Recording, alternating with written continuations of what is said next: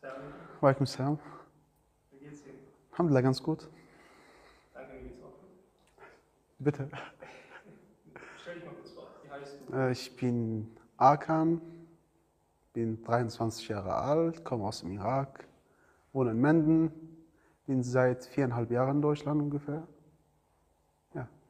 Ja, mache auch meine Ausbildung als Kfz-Mechatroniker. wir haben ein paar Fragen für dich vorbereitet. Die werde ich jetzt anfangen, Stück für Stück zu stellen, so Mhm. damit wir ein bisschen dich, deinen Hintergrund, deine Geschichte ein bisschen kennenlernen können. Ja. Warum und wie kamst du nach Deutschland? So, ich bin nach Deutschland gekommen wegen politischen Gründen. Ja, es gibt also seit äh, ISIS nach, in dem Irak war, gab es sogenannte Milizien. Äh, die heißen Al-Hajj al-Shabi. Die haben uns unterdrückt, weil wir alle Sunnah wal Jama'a sind. Und es war schwierig dort zu leben. Also es, man ha- hatte Lebensgefahr. Ja, deswegen bin ich geflüchtet. Und wie? Wie? Ich habe alle, also so gut wie alles äh, Verkehrsmittel benutzt. Flugzeug, Schlauchboot, Bus, alles. Wie war denn ungefähr die Reise? Wo hast du angefangen? Also von dem Irak, äh, von Irak, äh, Bagdad Flughafen nach Türkei, in die Türkei, in Istanbul war das. Dann sind wir in einem Bus durchgefahren, ganze Nacht durch. Es gab viele Schleuser, die Geld genommen haben, um uns nach Griechenland zu bringen. Die haben uns, also um die 60 Leute in einem Schlauchboot, der, der ist für 30, 20 Leute geeignet sogar sind wir damit gefahren bis Griechenland, eine kleine, kleine Insel. Ja, es hat drei Stunden gedauert, aber das war schrecklich. Und dann von Griechenland? Von Griechenland nach, nach Mazedonien mit dem Bus, von Mazedonien nach äh, Kroatien und Serbien, Slowenien, äh, Österreich, Deutschland, dann bin ich nach Dänemark gefahren. Ich wollte gar nicht nach Deutschland kommen. Also du warst erst in Dänemark? Ich war erst in Dänemark mit meiner Familie Wie lange? für sieben Monate. Okay. Hast du da, was hast du da gemacht in Dänemark? Ich habe Dänisch gelernt in der Zeit, ja. Ich kann auch ein bisschen noch Dänisch. Ja. Zum Beispiel, Waar heller du? Das heißt, wie heißt du? Äh, Wo, wo komme du fra? Woher kommst du? Ja. ja.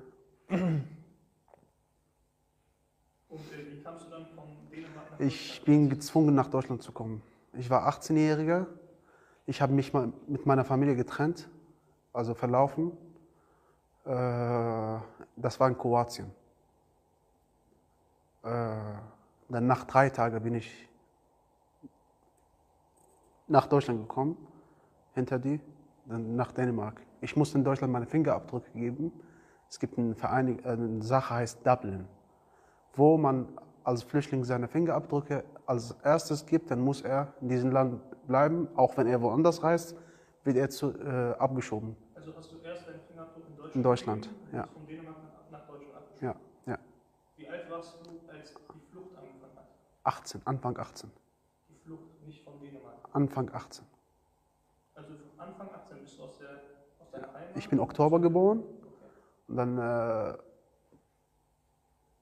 Ende 2015 bin ich geflüchtet. Was, was ist das für ein Gefühl? Gezwungen zu sein, alles, was du kennst, liegen zu lassen und zu. Zu beschreiben, das ist sehr schwer. Also ich, in Dänemark war es nicht so schlimm, weil ich mit meiner Familie war. Aber als ich nach Deutschland kam, ich habe mich richtig einsam gefühlt damals. Ich habe fast jeden Tag geweint. Ich sage das nicht, um Mitleid zu, äh, zu bekommen, aber damit ihr euer Leben wertzuschätzen. Es war sehr schwer, bis ich ein paar Brüder kennengelernt habe, Ja.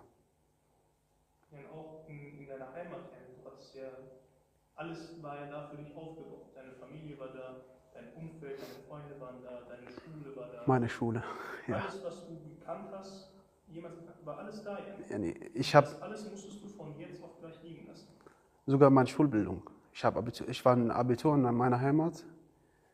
Als ich nach Deutschland kam, ich hatte nichts, gar nichts. Wie ein, ein Alphabet. Also ich könnte nicht mal lesen und schreiben. Alles ist anders. Es war sehr schwer. Wie wurdest du in Deutschland aufgenommen? Wie waren die Leute, mit denen du direkt zu Beginn Kontakt hattest? Wie war die Atmosphäre so? Man hat immer gute und schlechte Erfahrungen mit Menschen. Einerseits war gut, ich habe Unterstützung bekommen von Staat. Also es war nicht das Beste, aber ich bin trotzdem dankbar. Also man muss dankbar sein. Ich, hab, ich musste ein Zimmer teilen. Äh, die Hygiene war nicht so gut. Es war immer zu laut. Leute haben gekifft, Alkohol getrunken fast jeden Tag. Ich habe jeden Tag passiv geraucht, diesen, äh, diese Drogen. Als du nach Deutschland kamst, wo warst du als erstes? Du bist ja nicht direkt nach Menden gegangen. Nein, ich bin von äh, Dänemark, äh, Kopenhagen, Flughafen, nach Frankfurt, Flughafen. Dann von Frankfurt musste ich nach Siegen fahren, von Siegen nach einem kleinen Dorf, heißt Burbach. Von Burbach nach äh, Olpe, von Olpe nach Neuss, von Neuss nach Menden. Wie lange, war, wie lange waren die jeweiligen Stationen? Ja? Innerhalb Bist du ein paar Tage, ein paar Wochen, vielleicht ein paar Monate da geblieben oder bist du einfach nächste Station, nächste Station, einfach weitergereist? In Burbach war es um die 10 Tage. In Olpe 20 Tage ungefähr. Neues über einen Monat. Du wusstest ja von vornherein nicht, wie lange du dann da bleibst, oder? Nein. Also du kommst in eine Stadt, Ja. sowieso ein fremdes Land, in eine bleibst du da, du weißt nicht wie lange und wechselst fast fünf, sechs, sieben Mal die Stadt. Also ich musste viel wechseln, weil ich hatte, ich war ein aggressiver Typ, nachdem ich meine, meine Familie und mein Land verlassen musste. Ich war Kind, 18-Jähriger, zu aggressiv. Emotional, ja. Emotional auch. Also ich habe äh, die Sozialarbeiter, die im Camp arbeiten, ich habe mich immer hingelegt. Also ich habe mit die Stress gemacht. Deshalb, die haben mich sehr oft transportiert. Wer hat dir dann hier geholfen, also in Deutschland, da wo du dann jetzt in Menden beispielsweise bist, weil vorher warst du ja dann mit den Sozialarbeitern und ne, deinem Umfeld da, aber wer hat dir dann beispielsweise in Menden geholfen, wirklich zurechtzukommen? Dass du dann auch wirklich, seitdem du geflüchtet bist quasi, deine Endstation war Menden und seitdem bist du, glaube ich, in Menden. Ja. Wer hat dir da geholfen, zurechtzukommen? Wie ist dein Umfeld und bist du glücklich jetzt in Menden? Als erstes hat mir ein Sozialarbeiter, der verantwortlich für den Camp ist, er hat mir mit allem geholfen am Anfang. Danach hat mir ein ehrenamtlicher Deutscher geholfen. Er ist ein Rentner, er hat viel Zeit, er hat mir viel unterstützt. Seine Frau hat mir auch Nachhilfe gegeben bei Deutsch, um Deutsch zu lernen. Hast du noch Kontakt zu ihm?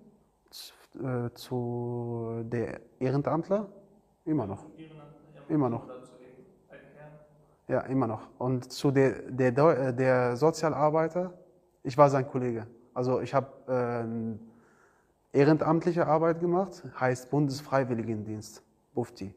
Ich habe es für sechs Monate lang gemacht, um mein Deutsch zu verbessern und auch als Danke, dass ich geholfen wurde. Ich will auch die Leute helfen. Bist du glücklich aktuell? Glücklich, das ist eine schwere Frage. Also man kann nicht, die Glückseligkeit nicht so einfach erreichen, aber ich bin zufrieden.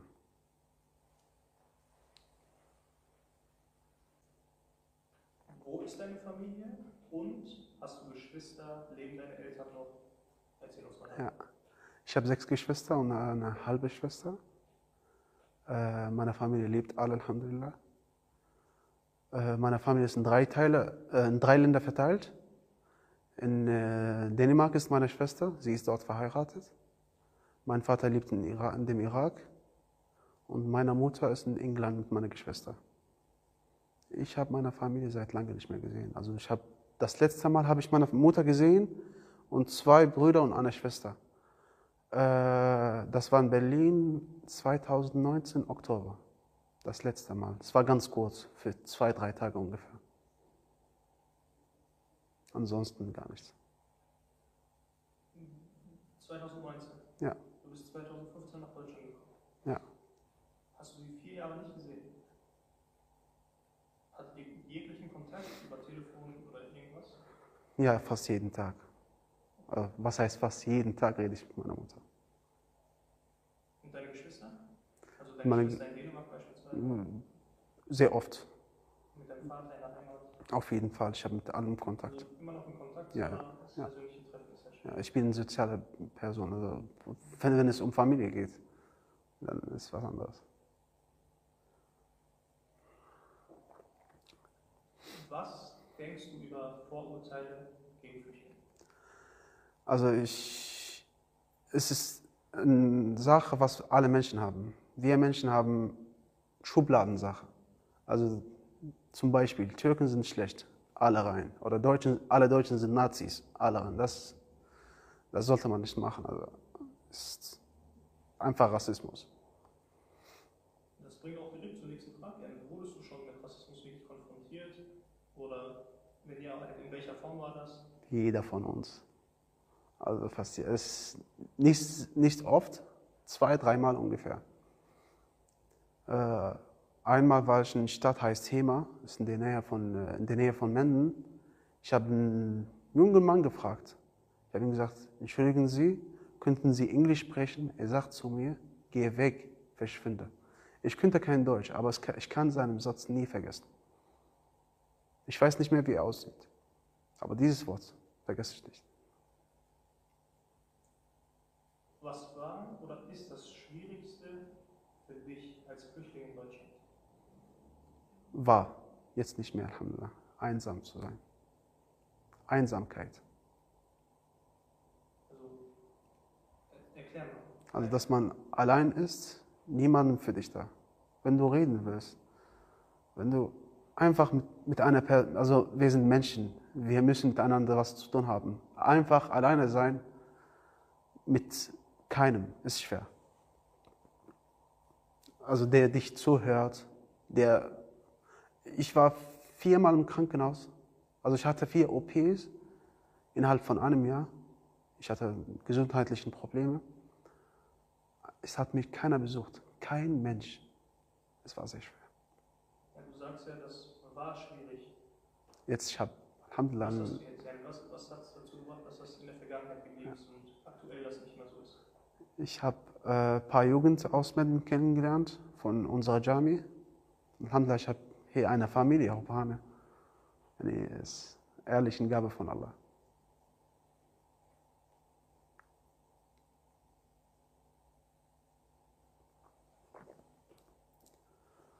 Jetzt gehen wir mal von deiner persönlichen Erfahrung aus. Wie war das beispielsweise für dich persönlich? Warst du oder glaubst du, dass man in Deutschland den Islam besser ausleben kann oder in deiner Heimat? In Deutschland auf jeden Fall. Wie, wie kommt das? Weil in meiner Stadt, wo ich gewohnt habe, gab es kein Al-Sunnah Jami. Also ich musste um die 30 Kilometer fahren und es war auch gefährlich, da zu sein. Nicht um zu fahren, da zu sein. Weil, wie ich gesagt habe, diese Miliziensache. Ja. Und wie ist das in Deutschland für dich? Also man hier ist, man hat die Religionenfreiheit. Also man kann machen, was er will. Also man wird Alhamd- nicht unterdrückt. Man wird Alhamdulillah nicht unterdrückt. Für dich persönlich, deine persönliche Erfahrung Mhm. jetzt, war es also besser, den Islam in Deutschland auszuleben, als in der Heimat? Ja. Da steht jetzt andere Frage. Was glaubst du, wie ist das generell? Findest du generell die Flüchtlinge, ja, die geflohen sind, haben sie in Deutschland eine bessere Chance, die Religion quasi auszuleben oder in ihrer Heimat, die jeweiligen Heimat? Im Beispiel quasi mit deiner Heimat? Es kommt darauf an, woher man kommt äh, und welche Situation man lebt. Ja, nee. Für mich war es schwierig, meine Religion dort zu praktizieren. Man könnte das nur zu Hause machen. Es gibt keine großen Gemeinden bei uns. Und wie ich ja sagte, die nächste Moschee zu uns ist 30 Kilometer entfernt. Also es ist schwierig, da ein Gemeindeleben quasi aufzubauen. Ja, genau. Und hier sagst du, du hast hier Freunde in Metten gefunden, eine Ich- Gemeinde in Metten gefunden Genau, und bist dadurch auch zu Hupan gestoßen. genau. Durch einen Was Bruder. für, was für einen Stellenwert hat für dich Hupan oder wie hat das angefangen, dass du wirklich zum Kontakt mit Hupan kamst? Also, ich bin hier gekommen wegen einem Bruder, der heißt Aziz, Abdurrahman Aziz. Und yani, ich fand es einfach sehr schön. Eine Familie von, also Brüder von anderen Müttern. Ihr seid für mich mehr, also Hopan ist für mich mehr als Familie. Also es ist der einzige, einer die, ein, der, die wichtigsten Gründe, dass ich in Deutschland bleiben will.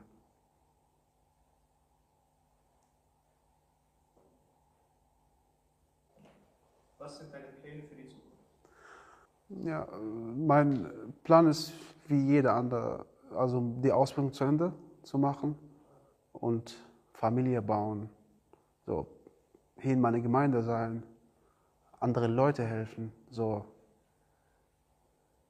Familie besuchen ab und zu in England. Alhamdulillah, wir sind in mehrere Länder verteilt. Also ich kann mehrere Länder besuchen. Also siehst du definitiv deine Zukunft hier in Deutschland? Ja. Vielen, vielen Dank dafür, für, dafür, dass du die Fragen so offen auch beantwortet hast. Ähm, hättest du noch irgendwelche abschließenden Worte für Zuschauer, die wirklich jetzt dieses Interview auch durchgehört haben? Äh, ja, auf jeden Fall. Äh, einmal an die Brüder, die dieselbe Situation wie ich haben. Die sollen niemals die Hoffnung aufgeben. Man kann hier in Deutschland alles machen. Es gibt Alhamdulillah sehr viele Gemeinden, wo man sich anschließen kann. Äh, und in unserer Religion gibt es diese Brüderlichkeit. Wenn man einer Gemeinde, zu einer Gemeinde geht, man wird direkt aufgenommen. Und an die Brüder, die hier geboren sind